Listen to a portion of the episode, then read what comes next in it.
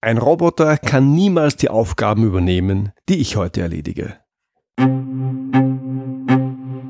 Sie sind ein Problemlöser? Sie wollen einer werden? Dann sind Sie hier genau richtig. Mein Name ist Georg Jocham. Willkommen zu meinem Podcast Abenteuer Problemlösen.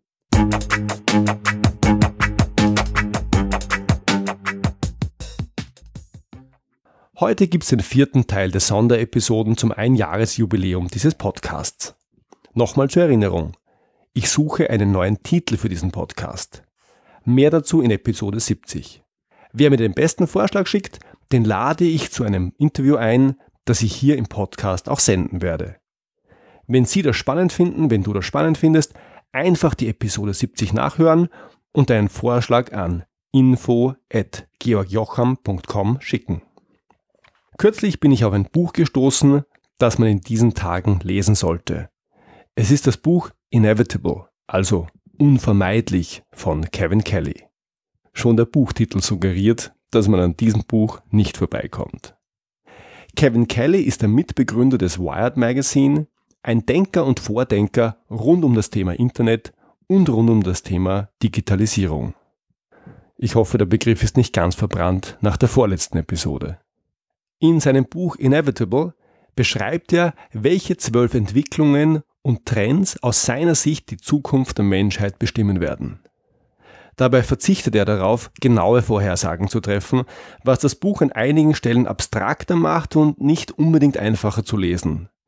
Gleichzeitig gewinnt es dadurch an Glaubwürdigkeit und ich kann es auf das Wärmste empfehlen, auch wenn es das Buch vorerst nur auf Englisch gibt. In der letzten Episode ging es unter anderem darum, ob und welche Tätigkeiten künftig durch Maschinen und Roboter ersetzt werden. Kevin Kelly schlägt dazu einen siebenstufigen Prozess der Ablehnung und Leugnung vor, wie wir künftig damit umgehen werden, wenn Computer, Maschinen oder Roboter unsere Jobs übernehmen. Er sagt, es wird etwa so ablaufen.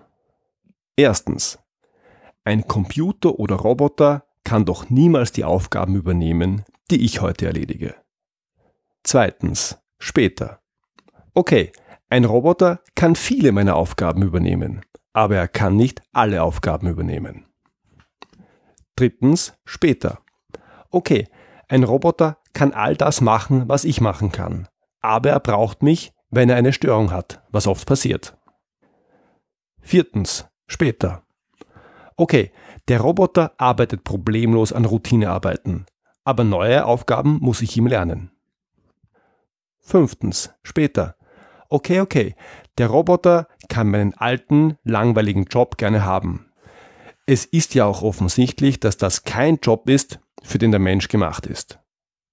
Sechstens, später.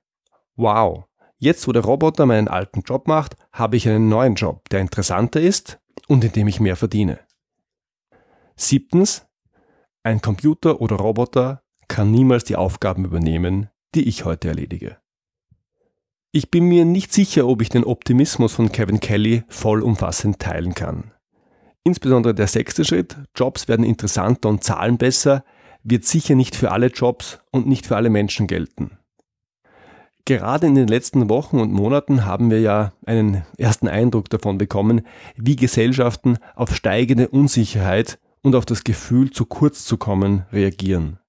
Und wir haben gesehen, für welche Botschaften sie empfänglich sind und welche Art von Politikern sie dann wählen.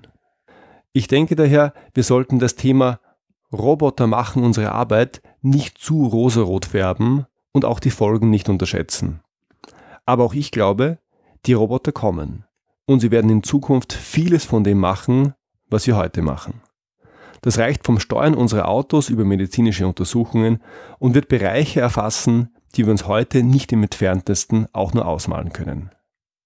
Wahrscheinlich sollten wir jedes Mal hellhörig werden, wenn irgendjemand sagt, ein Roboter kann niemals die Aufgaben übernehmen, die ich heute erledige.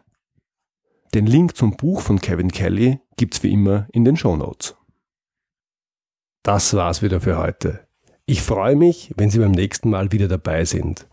Wenn Sie Fragen an mich haben, dann schicken Sie mir gerne ein Mail an info@georgjocham.com. Und wenn Ihnen diese Episode gefallen hat, dann freue ich mich wirklich, wirklich über Ihre ehrliche Bewertung auf iTunes. Danke fürs Zuhören. Bis zum nächsten Mal. Ihr Georg Jocham.